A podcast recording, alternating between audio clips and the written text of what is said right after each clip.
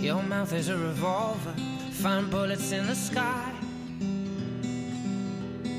Mm-hmm. Your love is like a soldier, loyal till you die. And I've been looking at the stars for a long, long time. I've been putting out fires all my life.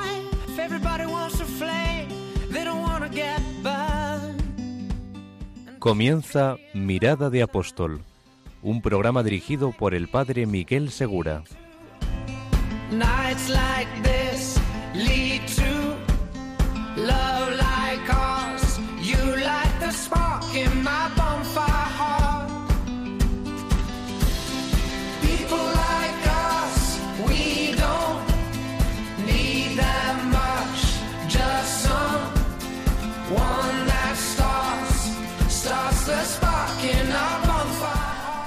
Muy buenas noches y bienvenidos a un nuevo programa de Mirada de Apóstol. Hoy todavía es domingo, como fue domingo el día de la resurrección y también fue domingo el día de Pentecostés, ese día en que el Espíritu Santo inflamó los corazones de los apóstoles y les convirtió en mensajeros del amor de Dios para todos los hombres.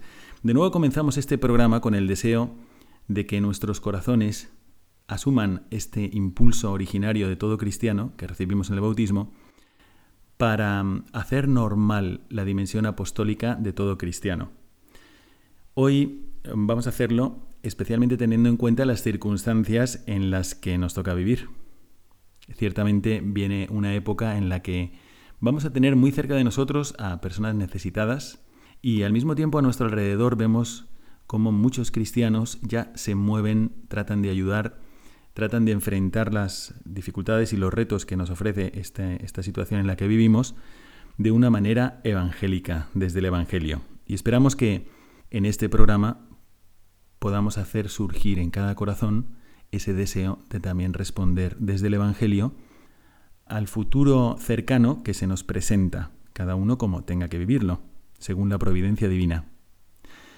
Hoy un servidor, el Padre Miguel Segura, pues est- estamos emitiendo este programa desde Córdoba, desde la parroquia de Santa Luisa de Marillac, donde suplo en algunas ocasiones a don Miguel David Pozo León, que es el párroco de esta parroquia tan querida en el polígono del Guadalquivir. Y me acompaña hoy Alfredo Moreno Jiménez, que está con nosotros. Muy buenas noches, Alfredo. Hola, buenas noches. Bueno, Alfredo conoce muy bien a don Miguel David Pozo León. Eh, vamos a contaros su historia. Va a compartir con nosotros también este apostolado caritativo que, del cual ha sido testigo, viviendo con don Miguel David y con otros jóvenes eh, durante ya bastantes años. Así que quedaos con nosotros que enseguida vamos a comentar este caso de Alfredo, que va a compartir con nosotros su experiencia de vida y así también nosotros podremos pensar, bueno, y en el campo de la caridad, en el campo de la acogida, en el campo de, la comprensión hacia el otro, ¿cómo podríamos vivir mejor nuestra vocación cristiana? Volvemos enseguida.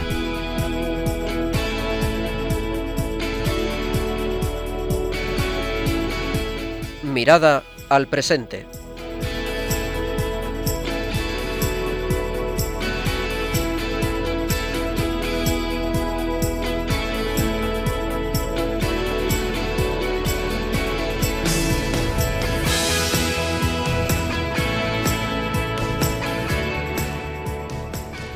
Estamos en este momento en la mirada al presente en nuestro programa y con nosotros está Alfredo Moreno Jiménez. Buenas noches, Alfredo. Hola, buenas noches. Bueno, cuéntanos, Alfredo, de dónde eres y desde cuándo vives con don Miguel David. Mira, yo soy de Córdoba, nací en Cabra y yo llevo con Don Miguel desde los 14 años. Yo lo conocí en, una, en un intercambio de clase, nos, presen- nos presentaron, otra profesora nos presentó. Y desde entonces yo, yo iba con ella los fines de semana a catequesis, me quedaba dormir en su casa y desde entonces vivo con, vivo con él. Alfredo, aquí donde lo veis tan animado y tan lanzado, eh, pues lleva adelante un reto, tiene que vivir con un reto porque tiene espasticidad en los músculos. Cuéntanos un poco cuál es tu situación médica y física. Mira, yo tengo parálisis cerebral, estoy bien, no tengo ninguna dificultad a la hora de hablar ni nada, pero tengo algunas limitaciones y gracias a Don Miguel esas limitaciones las puedo solventar día a día. Cuéntanos un poco si es la historia de esta dificultad que tienes encima, porque también has tenido que sufrir algunas operaciones. Sí, yo con 14 años fue la primera. Me tuvieron que cortar los tendones por cuatro sitios y alargármela y esa operación fue durísima. Estaba más muy mal de salud y gracias a Don Miguel y que estuvo conmigo en todo, en todo momento, a la, a pie de cama y estamos y eso gracias a Dios. Pues... Estás fenomenal. bueno, a ver, voy a contaros por qué estamos teniendo esta entrevista y le había querido dar un poco la palabra a Alfredo, pero en realidad dejadme que comente con vosotros lo que estoy viviendo estos días durante este fin de semana y también durante toda la semana que estaré aquí, mientras don Miguel David hace sus ejercicios espirituales. Eh, fijaros, hoy hemos estado comiendo y cenando también ayer y anteayer con algunos chicos que tiene don Miguel David de acogida. Son chicos, todos ellos musulmanes. Ayud, Amin y Mansur. Eh, ahora le vamos a preguntar un poco sobre ellos a Alfredo. Pero no solamente son ellos, sino que también, siguiendo este impulso de caridad cristiana y de acogida, pues he sido testigo también de cómo don Miguel David ha acogido ya durante varios años a varios chicos. Le vamos a preguntar ahora a Alfredo y cómo ha sido la convivencia y qué es lo que han podido vivir juntos, porque es un caso que me parece muy hermoso y que también nos puede cuestionar a nosotros sobre, bueno, y yo si quisiera hacer algo más, ¿podría hacer algo más? Si realmente no puedo hacerlo, bueno, no puedo hacerlo, pero ¿y si lo intentase? Bueno, pues creo que se podría ayudar a mucha más gente. Entonces, don Miguel David durante varios años ha tenido en acogida a algunos chicos, eligiendo vivir así esta parte de la caridad. Y ahora, después de algunas experiencias también durante el verano que hemos comentado aquí en el programa sobre la Puerta Verde, sobre algunas iniciativas también para mejorar el, ambiente del barrio donde está situada la parroquia, también ha acogido a algunos chicos. Estos chicos, os contaré, eh, son musulmanes y están aquí, han estado en centro de menores y ahora están acogidos por don Miguel David y están teniendo también un contacto con la fe de una forma muy natural. Ayer la conversación que teníamos en la cena era, Padre, ¿por dónde sale el sol? ¿Por dónde se pone el sol, porque es que nosotros rezamos hacia allí, hacia la Meca. Querían rezar. Eh, les estuve preguntando sobre su oración, ellos sobre la mía. fue una conversación muy bonita, la verdad, entre creyentes. Para ellos Dios es muy importante. Todavía no conocen el amor de Dios en Jesucristo, aunque conocen a Jesucristo, lo conocen mal. No lo conocen como quien es, que es verdadero Dios, pero sí, claro que han escuchado hablar de Él y lo tienen como profeta es interesante también este contacto que tienen con la fe de una forma natural. Vamos a preguntarle un poco a Alfredo entonces que nos diga cómo empezó a vivir, con qué chicos se encontró aquí, cómo ha sido la, vida, eh, como si fuese en un centro de acogida, pero este centro de acogida particular es en una parroquia. Y cómo ha vivido hasta ahora con los chicos que ha acogido don Miguel David Pozo León. Hola, esto no se considera un centro de acogida, esto es más que todo un entorno familiar. Que en un centro de acogida, allí los, monitores o los tutores no, te, tienen cariño o aprecio. pero esto aquí sí, esto es más que todo, esto es más como una familia. Cuando llegaste y bueno, cumpliste 14 años y tenías la posibilidad de vivir aquí y también estudiar, ¿te encontraste con alguien más o eres el primero? No, Jonathan fue el primero. Y después llegó, llegaron dos más, Joaquín y Pedro, y después Juanito. Entonces, en total, cinco. Habéis coincidido con cinco. La vida entonces era, tú seguías tu vida ordinaria, estudiabas, ¿qué es lo que hacías en ese momento y qué estudiaste? Yo estaba estudiando informática y después me tuve que ir a Cádiz a, estudiar. Y yo venía aquí los fines de semana aquí a casa y estaban los chicos aquí. Casa era la parroquia. ¿Y lo que estudiabas en Cádiz qué era? Informática y diseño gráfico.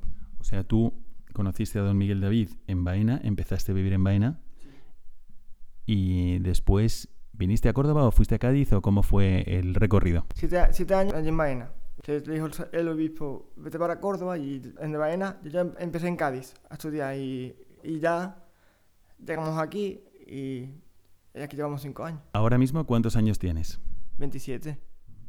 ¿Y el primero que llegó aquí, Jonathan, cuántos años tiene? 26, ahora tiene 26 que tú eres el mayor. Sí.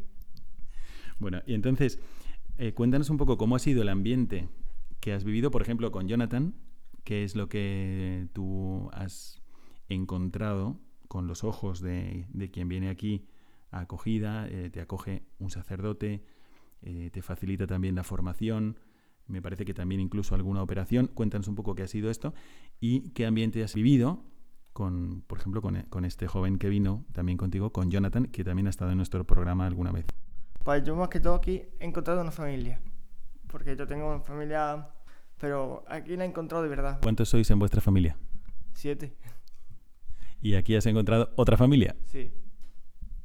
Porque la, de sangre no, muchas veces no es la que, no es la familia que tú, la que tú eliges, ¿sabes? La que te, la que te toca por, pero muchas veces la, gente que no, te, que no es de tu sangre es más, se convierte en una familia tuya. ¿Y así ha sido con Jonathan? Con Jonathan, sí.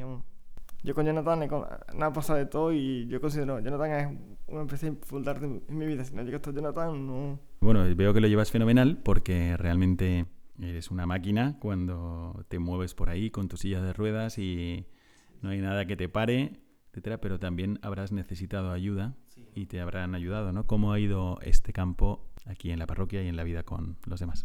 La verdad es que la gente se, se, preocupa mucho por mí a la hora de necesitas ayuda, necesitas que te llevemos a algún lado. Sí, sí, por favor, no sé. Nos han, echado atrás. Y eso, hay que pensar en. Hay gente buena por todas las partes. Por el mundo hay gente muy buena, realmente. Bueno, pues tú has tenido la suerte de encontrar un entorno muy bueno, con mucha caridad, también con exigencia para ir creciendo como persona, como joven. Empezaste a los 14 años, ya tienes 27 años.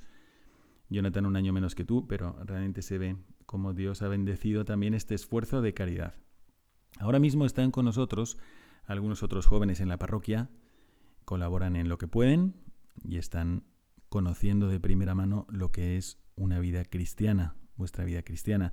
Se vive con mucha naturalidad, realmente esto me hace recordar muchas veces como podéis leer en las homilías de San Vicente Ferrer, que comenzaba algunas homilías diciendo, esto os va a ayudar muchísimo a vosotros, a todos vosotros que estáis aquí, a cristianos, judíos y musulmanes que le escuchaban. Bueno, pues así me siento a veces también hablando aquí porque hay interés. Eh, hoy me preguntaban sobre la boda cristiana, qué, es lo que... Padre, ¿qué es lo que les dices a los novios ahora que vienen aquí a prepararse, los jóvenes que se van a casar? ¿Qué les dices para que vivan bien su matrimonio como cristianos? Bueno, hay varios chicos, desde su fe, son buenos creyentes en Dios, pero no conocen todavía a Jesucristo, la revelación de Jesucristo. Son musulmanes pero hay ese interés. Cuéntanos un poco la historia de Mansur, que no ha venido hoy al programa porque tiene algunas dificultades para hablar y está aprendiendo mejor español. Entonces, un poco, cuéntanos cómo conociste a Mansur, cuál es su historia y qué es lo que está haciendo aquí desde y desde cuándo llegó. Mira, yo, yo lo conocí a Mansur ya tras verano. Hay un centro en, Pozo Blanco, ahí donde vamos la gente de, de San Fernando, mucha gente va, van ahí. Y lo conocí ahí, y, de, y aquí en casa llevo viniendo tres años en verano. Y ahora nos vamos ahora en septiembre.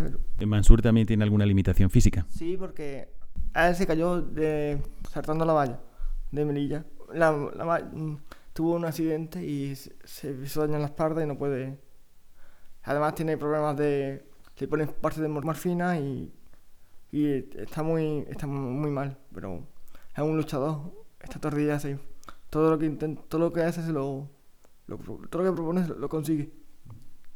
Qué bueno. ¿Dónde lo conociste? ¿Dónde hiciste amigo de él? ¿Y mm, desde cuándo llegó aquí este verano? Mira, yo lo conocí en Pozo Blanco. Es mayor que yo, pero caímos bien desde el primer momento. Y, este año en, San Fernando, pues me dice, Fredo, que no tengo dónde, dónde quedarme porque con esto de la pandemia, pues no... Y como tenemos una amiga en común, hablo, hablamos con, hablo con Don Miguel y desde julio llegó el, el, 4 o el 5 de julio. Y aquí están pues viviendo una experiencia de caridad que yo quiero agradecerle a Dios ante todo porque nos permite también mostrar de una forma muy práctica qué es lo que nos invita a vivir el Evangelio. De buscar el bien, de hacer el bien a todos, de transmitir el amor de Dios también con las palabras, pero sobre todo con las obras. Así que realmente se crea una comunidad muy interesante. Está con nosotros también Ayud, ha participado también en algún programa. Un chico que tuvo que irse de su casa a los 14 años y después ha sido ayudado por los salesianos y también por don Miguel David Pozoleón, aquí en la parroquia de Santa Luisa de María, aquí en Córdoba. Y por último está con nosotros Amin, que ha llegado hace poco. ¿De dónde viene él? De, de también vive en la calle. Es amigo de Ayú. Y, y se enteró del, la- del, del proyecto de la, puerta- de la maleta de Luisa y, y vino aquí a casa, no, habló con el padre y, y llevo aquí en el miércoles o el jueves. Ayud vivía aquí ya con don Miguel Pozoleón, pero Amin vivía debajo de un puente. Y ahora está aquí experimentando también la caridad de un sacerdote, de don Miguel David Pozoleón, y la acogida también de la iglesia. Y hoy estaba haciéndome varias preguntas también sobre, sobre el Evangelio, sobre la iglesia, siendo él también pues un musulmán ferviente que reza cinco veces al día. Me preguntaba también, ¿cuántas veces al día tenéis que rezar vosotros? Estuvimos hablando sobre el Ramadán, ayer estábamos hablando sobre el Ramadán, y me contaba que no es obligatorio para ellos hasta los 18 años, pero tienen la ilusión de vivirlo. Y me decían, es que para nosotros es importante para saber qué es lo que experimenta la gente que no tiene el sustento, no tiene el alimento, no tiene la, la comida y la bebida, pues nosotros nos privamos de comer y de beber durante todo el día, ni siquiera agua, hasta que llega el anochecer. Eh, pero así experimentamos lo que tiene que vivir tantas personas y le agradecemos a Dios lo que nos da. Así que esta es, es una experiencia interesante, pero sobre todo me parece un ejemplo de caridad, ¿no?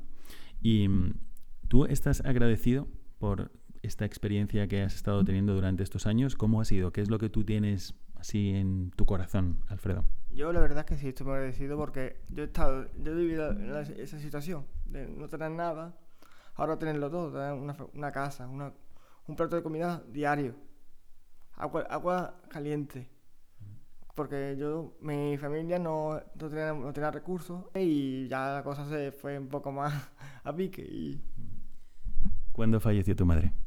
ya, yo tenía 14 años cuando ella falleció, Y sois siete hermanos, has dicho. 7. Yo soy el pequeño. Bueno, pues queridos amigos, ¿qué os parece esto? Eh, ¿No es verdad que a veces nosotros tenemos grandes bendiciones de Dios, no nos damos cuenta y sin embargo podríamos ayudarla también para el bien de los demás? Quizás ahora empieza una época donde vamos a encontrar personas un poco más necesitadas de lo normal, que incluso nosotros mismos podemos encontrarnos más necesitados de lo normal, pero ¿y si todos nos pusiéramos a pensar, ¿y yo qué podría hacer?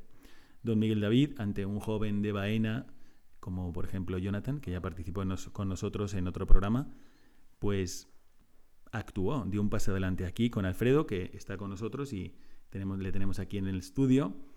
También dio un paso adelante y no tuvo problema en decir, te acojo en mi casa a pesar de esta parálisis cerebral, a pesar de la espasticidad y a pesar de lo que sea, estás aquí y creó un clima muy hermoso, realmente muy bonito y un ambiente sano para poder hacerles crecer como personas. ¿Qué es lo que podríamos hacer nosotros? ¿Podríamos hacer algo? Realmente no podríamos hacer nada. Bueno, yo espero que esta mm, experiencia que hemos compartido con vosotros ahora en esta primera parte del programa nos ayude a todos a reflexionar. Realmente si quisiéramos, podríamos hacer cosas que don Miguel David a lo mejor no puede hacer, o de otra forma, o en otro contexto, pero salir de nosotros mismos y echar una mano a los más necesitados. Esto es la mejor forma de apostolado posible, realmente la vivencia de la caridad.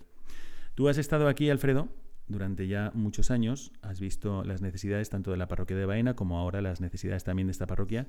Cuéntanos un poco el entorno, las necesidades de la gente y qué es lo que hacéis cada día, por ejemplo, no sé, con Cáritas o con otras actividades.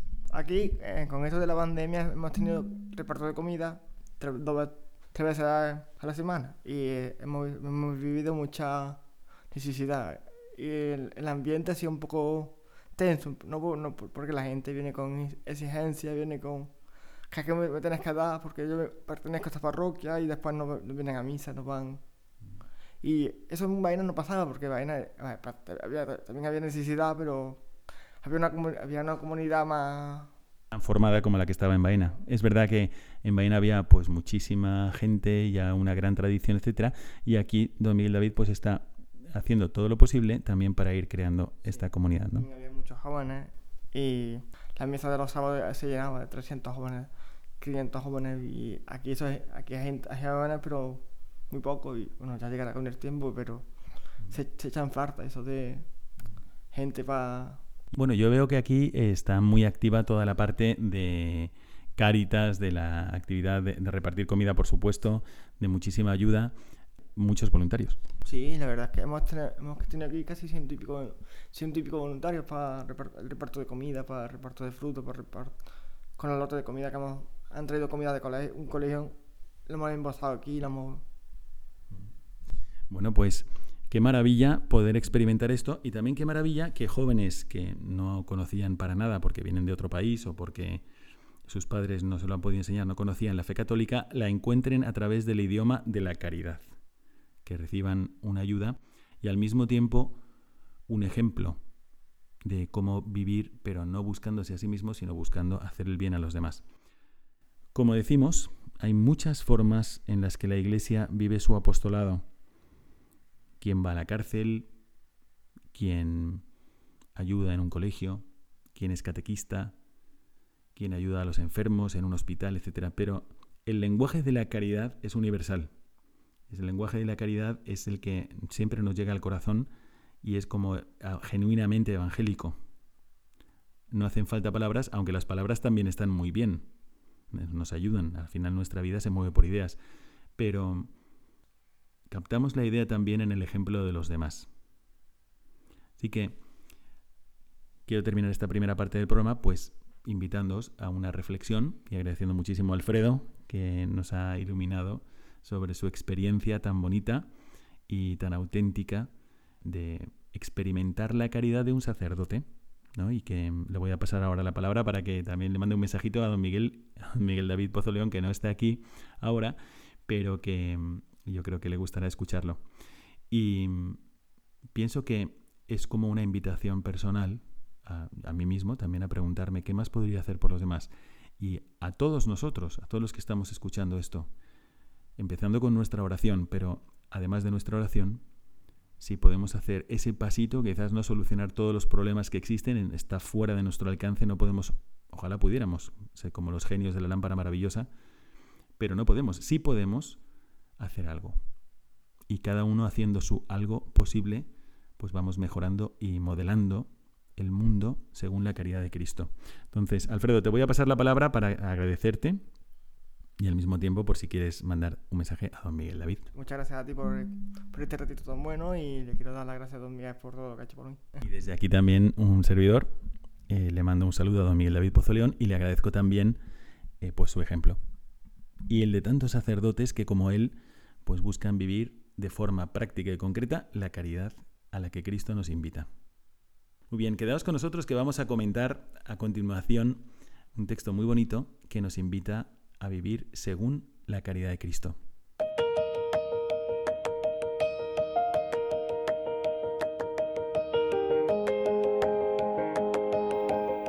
Mirada al Magisterio.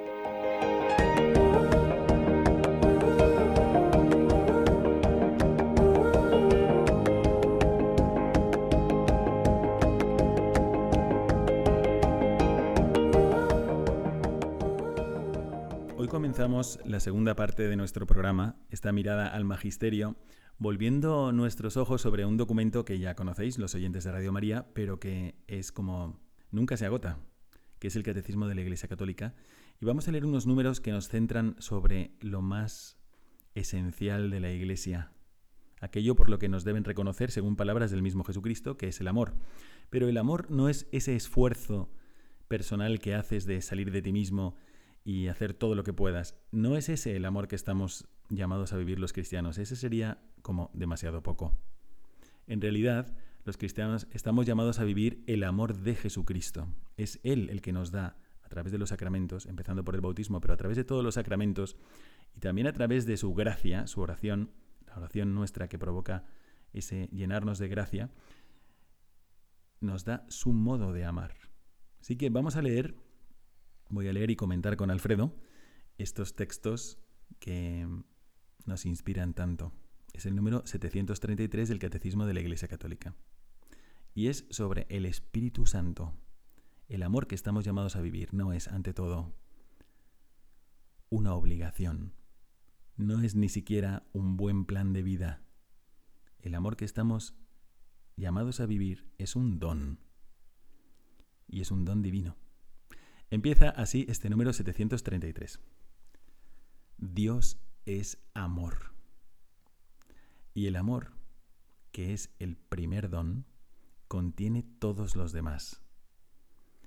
Este amor Dios lo ha derramado en nuestros corazones por el Espíritu Santo que nos ha sido dado.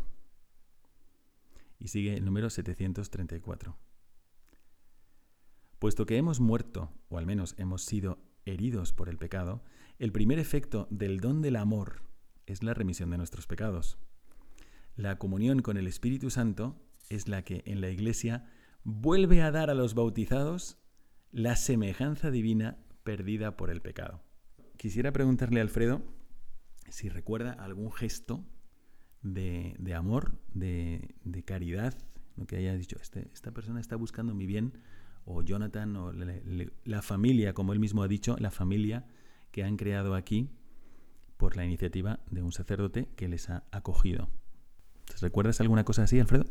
Sí, con Jonathan, que me, que me ayudó al baño y era la primera, la primera vez que me ayudaba a alguien y, y dices tú, la he hecho porque soy importante para él y, y, en eso sí está, en eso sí está Dios.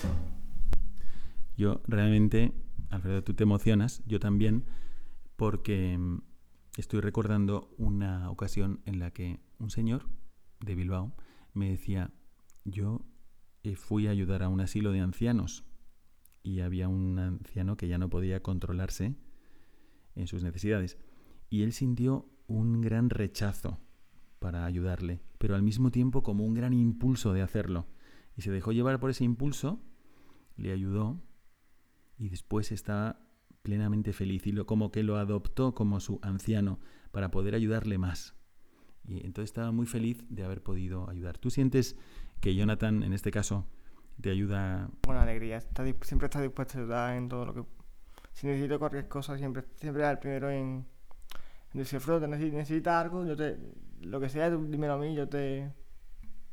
Y la verdad que eso te llena, porque la gente no, no suele ser así. Bueno, desgraciadamente todavía la gente no es toda así, pero estamos tratando de extender el Evangelio de Cristo y ojalá que haya un momento donde sea como la ley habitual del mundo, incluso en este mundo. Dios nos llama a cambiar este mundo, ojalá sea la ley habitual del mundo. El catecismo nos dice que esto no es una tarea imposible, porque Dios nos la da modo regalo, es un don. Y nos dice que es un don que pues, es el primero que contiene todos los demás. Así que si uno dice, no, no, yo yo puedo ser, puedo tener algunas virtudes, pero no la caridad. No, no. Es que Dios te, te capacita. Es Él el que te capacita para vivir la caridad, a lo mejor de un modo que yo no puedo vivirlo. Y a mí me capacita a lo mejor de otro modo que tú no puedes vivir.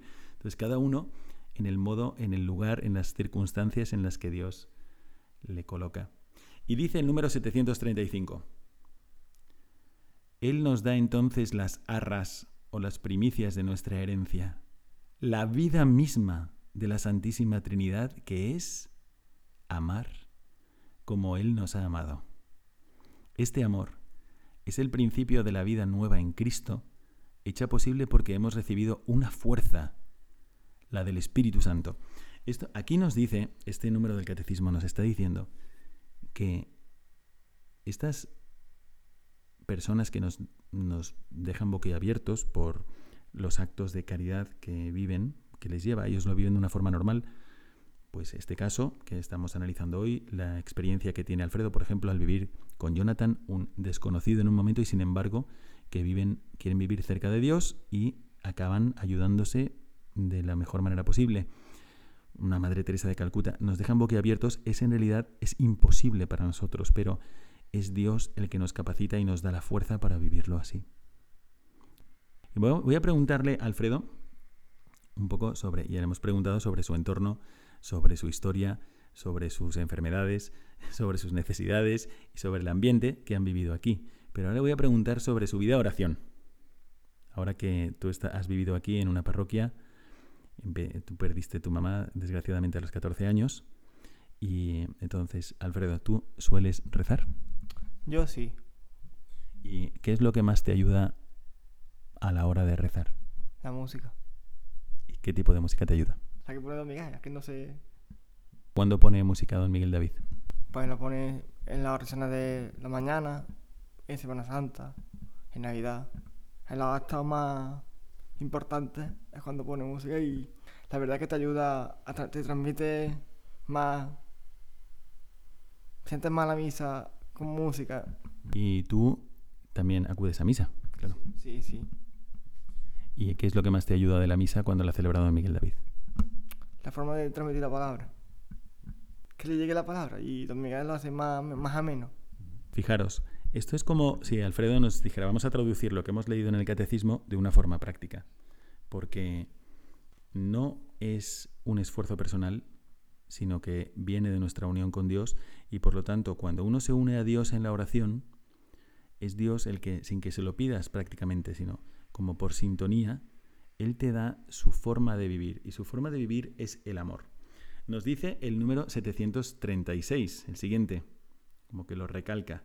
Gracias a este poder del Espíritu Santo, por lo tanto, no nuestro, no es un poder nuestro, no es un mérito propio. Gracias a este poder del Espíritu Santo, los hijos de Dios pueden dar fruto. El que nos ha injertado en la vid verdadera hará que demos el fruto del Espíritu, que es caridad, lo primero. Él hará que demos ese fruto, la caridad alegría, paz, paciencia, afabilidad, bondad, fidelidad, mansedumbre, templanza. Uno dice, ¿todo eso tengo que vivir? No, todo eso Dios te va a regalar. Esa es la clave. Es Dios el que nos modela. A veces queremos controlar demasiado nuestra vida espiritual en lugar de decirle a Dios, te doy permiso de que hagas conmigo lo que quieras. Y Él te va a enseñar a amar y va a modelar tu corazón. Y sigue el número. El Espíritu es nuestra vida. Cuanto más renunciamos a nosotros mismos, más obramos también según el Espíritu. Qué, qué bonito, qué maravilla, ¿no? Que uno se deja llevar por el Espíritu Santo y es el Espíritu Santo el que le ayuda y le anima a vivir según la vida divina. Modo don. Creo que son ideas muy interesantes del catecismo, fundamentales. Aquí es donde uno marca la diferencia entre una vida católica, donde tú confías ante todo en la gracia de Dios, pero colaboras con tu libertad, y una vida no católica, que puede ser una vida luterana, donde tu libertad no cuenta para nada, o una vida pelagiana, donde lo único que cuenta es tu libertad y no cuentas con la gracia de Dios. Nosotros ante todo sabemos que la caridad que nos llama a vivir Dios y que vemos en tantos cristianos, en este caso, en el ejemplo de la parroquia de Santa Luisa de Marillac, es don, es un regalo. Nosotros tenemos que unirnos a Dios y mantenernos unidos a la oración si queremos vivir ese modo divino de existir, que es el amor, que es la caridad. Bien, pues aquí concluimos esta parte de esta mirada al magisterio y muchas gracias Alfredo por haber estado aquí comentando con nosotros los números. De nada, muchas gracias a ti. Y de, y de paso, pues también animamos a todos a que, dado que la caridad es un don y es un regalo, que nadie cierre las puertas a vivir la caridad en el modo como Dios le inspire. No es, la caridad no es, según el dicho, hágame usted una caridad pensando una limosna. La limosna es un buen acto de caridad, pero no estamos diciendo, demos todos limosna, no. Estamos diciendo, hagamos conocer el amor de Dios. La caridad se manifiesta en pensamientos, en palabras, en oraciones, en acciones, en querer el bien del otro. Esto es la caridad. Es dar sin esperar nada, pero no solamente es dar dinero, es dar tiempo, dar sonrisas, dar apoyo, dar acogida. Y esto muchas personas, gracias a Dios, lo van a recibir porque hay muchos cristianos que se dejan llevar por el Espíritu Santo. Pero la idea es que todos nosotros lo hagamos, con nuestras oraciones ante todo, pero también con nuestros actos. Ojalá estas palabras del catecismo hayan servido para inspirarnos y animarnos a vivir mejor todavía el Espíritu Divino que es la caridad.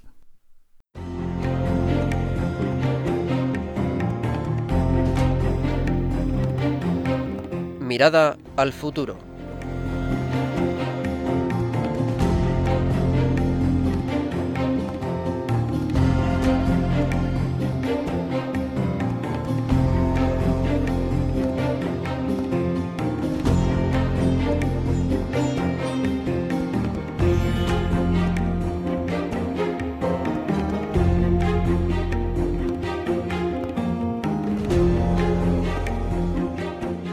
Comenzamos ahora la última parte de nuestro programa, breve, pero esperemos que, que, Dios la bendiga mucho para que la haga fecunda y es esta mirada al futuro. Gracias a Dios estamos aquí, estamos vivos, tenemos la gracia de poder tomar decisiones libres y ¿qué pasaría en nuestra vida si la tomáramos estas decisiones en esta línea de una mayor caridad?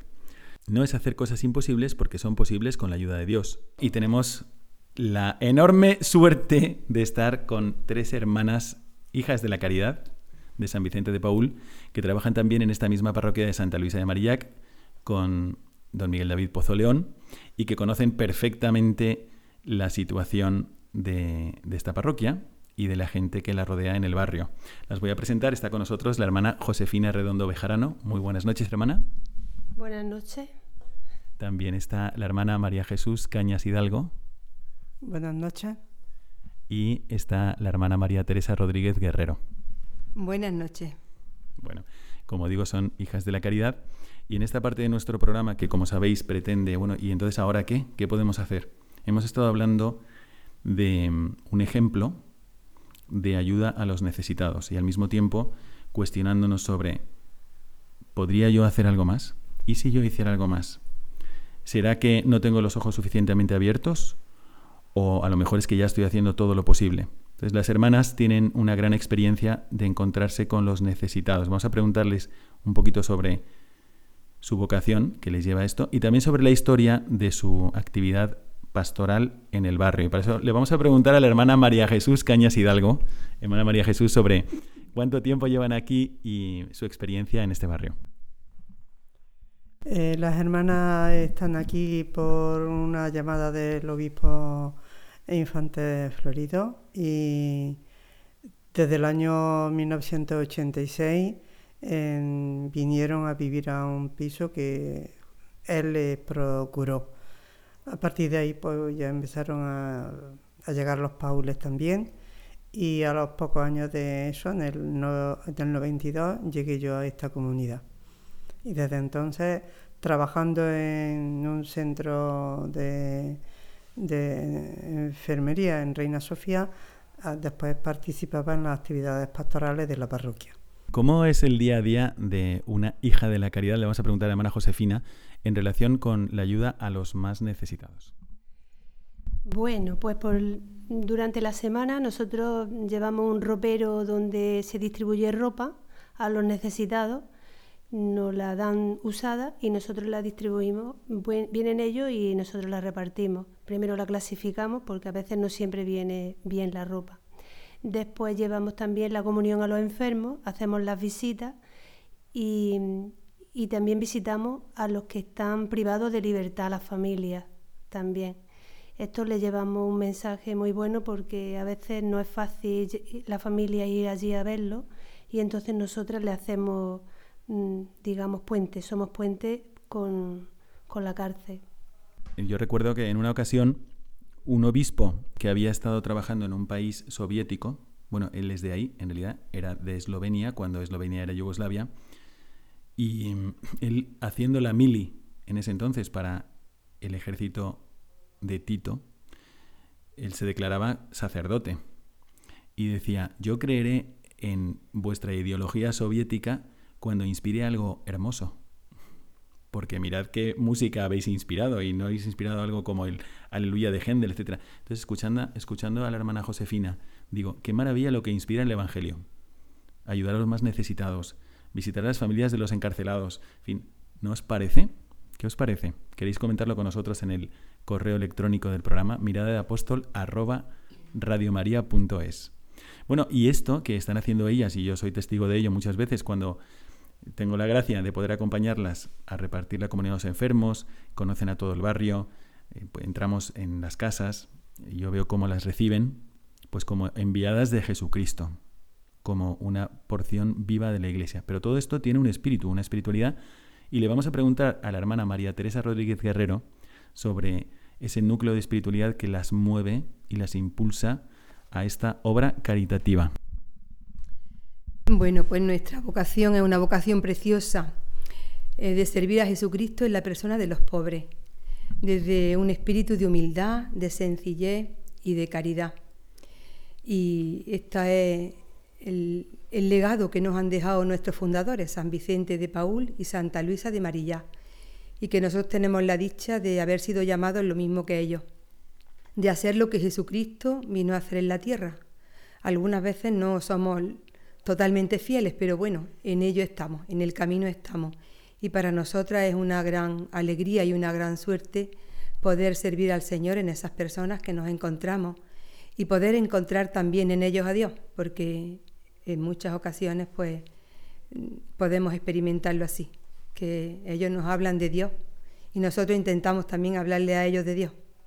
Hay algunos que habrán estado escuchando el programa un, poco desde antes y preguntándose también, bueno, yo también quisiera de alguna forma ayudar a los más necesitados, así que voy a preguntar a las tres hermanas sobre qué es lo que uno podría hacer. Ustedes están aquí en Córdoba, están en el polígono del Guadalquivir, eh, muy cerquita, ese es el sector sur, y estamos en la parroquia de Santa Luisa de Marillac con el párroco don Miguel David Pozo León.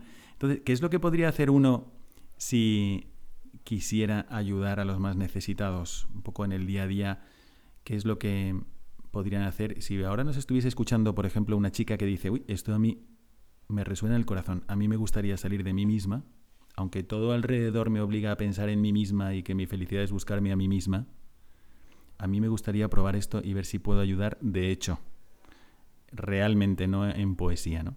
Entonces voy a preguntar a las hermanas sobre sus experiencias, qué es lo que han vivido cuando visitan a los enfermos, o cuando visitan a los más necesitados, o cuando pasean por el barrio. Es un barrio que a lo mejor alguno no quiere venir a pasear, pero ellas lo hacen todos los días y viven aquí además.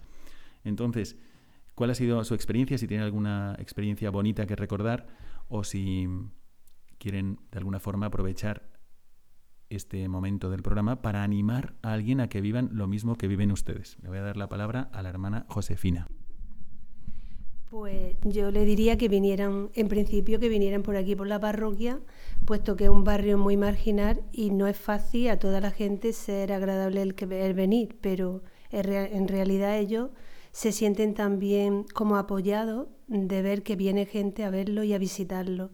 Entonces, cuando se ve a los pobres tan de cerca, pues la verdad que a las personas les conmueven porque ven la necesidad que hay y que ellos no la tienen. Entonces, yo aprovecho que acabo de robar el micrófono para decir que efectivamente es así y que quien pueda y quien quiera, realmente aquí tiene una ocasión muy buena para hacerlo. Eh, son muy bienvenidas cualquier manos, cualquier pies, cualquier eh, iniciativa que tengan para ayudar a los demás. Y como aquí, pues en muchísimas parroquias, en todas, realmente. Le voy a pasar el micrófono a la hermana María Jesús Cañas Hidalgo para que nos cuente su experiencia de tantos años aquí en el barrio y si quiere animar a alguien para que haga la misma experiencia. La verdad es que son experiencias gratificantes, mm, a veces dolorosas, pero eh, realmente llena mucho, eh, aunque solo sea el papel de escucha, ¿no? Eh, gente que tiene gran necesidad de, hablar y a pesar de que esa cultura abierta y que parece eh, un poco despreocupada, su intimidad la, guardan con mucho celo. Y para mí, dentro de toda la experiencia de estos años y de servicio eh, en Cáritas, en las catequesis, etcétera, para mí un gran apoyo ha sido eh, la visita de la Virgen Milagrosa a la familia, que es una llamada a, que nos abren las puertas y confían plenamente en, con la Virgen, mantener esa conversación que muchas veces la ha llevado a, una conversión eh, familiar. Y ahora nos queda, tenemos que ir concluyendo, pero nos queda todavía hablar con la hermana María Teresa Rodríguez Guerrero sobre esta invitación y motivación a vivir lo mismo y ayudar a los más necesitados? Bueno, yo llevo, yo soy la más nueva de las tres. Llevo aquí solamente un año. Hoy hace un año precisamente que llegué. Pero vaya, ya digo que me encuentro muy contenta. Aparte de toda la labor pastoral y litúrgica de la parroquia, como es propio, ¿verdad? Y sacramental, pues mm, también en esta parroquia se desarrolla una gran labor sociocaritativa. ¿eh? Eh, tenemos Cáritas que se atiende a las personas integralmente desde muchos aspectos y que lo que queremos sobre todo es ayudarlas a que se pongan en pie, ayudarlas a su promoción. ¿eh? Es un poco difícil, pero bueno, en ello estamos. Y hay también en la parroquia varios proyectos. La maleta de Luisa, eh, la puerta verde. Eh, nosotros también dentro de la parroquia tenemos otro proyecto que se llama Creciendo Juntos para, para niños, en el que por las tardes pues vienen, hacen el apoyo escolar, tenemos talleres, la merienda, una escuela de padres también. En fin, el trabajo es grande, eh, la labor es extensa. Así es que mm, todos los que quieran, pues están invitados a venir por aquí. Tenemos también un proyecto que se llama Despertar para personas adultas, ¿eh? también. Entonces, mm, bueno, aquí se puede hacer una labor de voluntariado muy preciosa en todos los aspectos. ¿eh? Desde los micrófonos aprovechamos para invitar a que eh, afrontemos este momento que viene, que obviamente a todas luces va a ser un momento de necesidad. Va a haber mucha gente necesitada. Uno podrá pensar, sí, yo el primero. Bueno, quizás no. Quizás hay otros más necesitados todavía.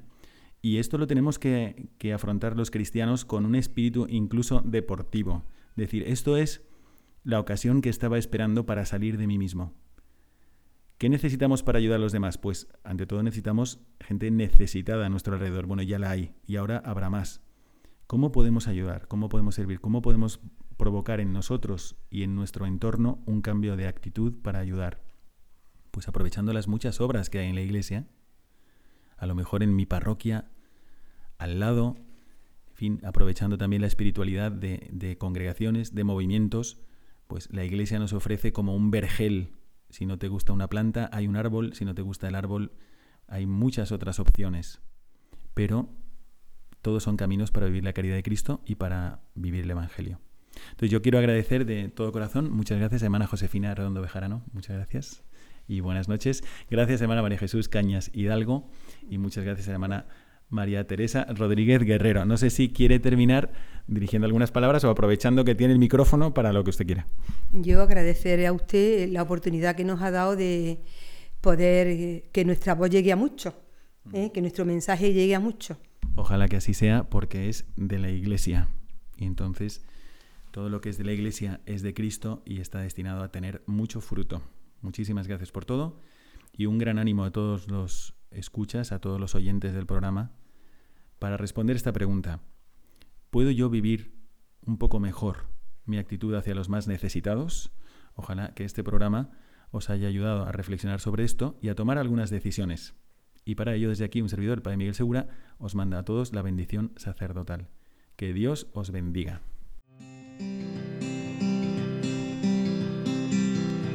Your mouth is a revolver, find bullets in the sky.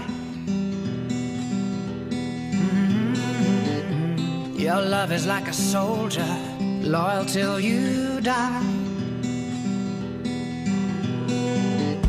And I've been looking at the stars for a long, long time. I've been putting out fires all my life. Everybody wants a flame,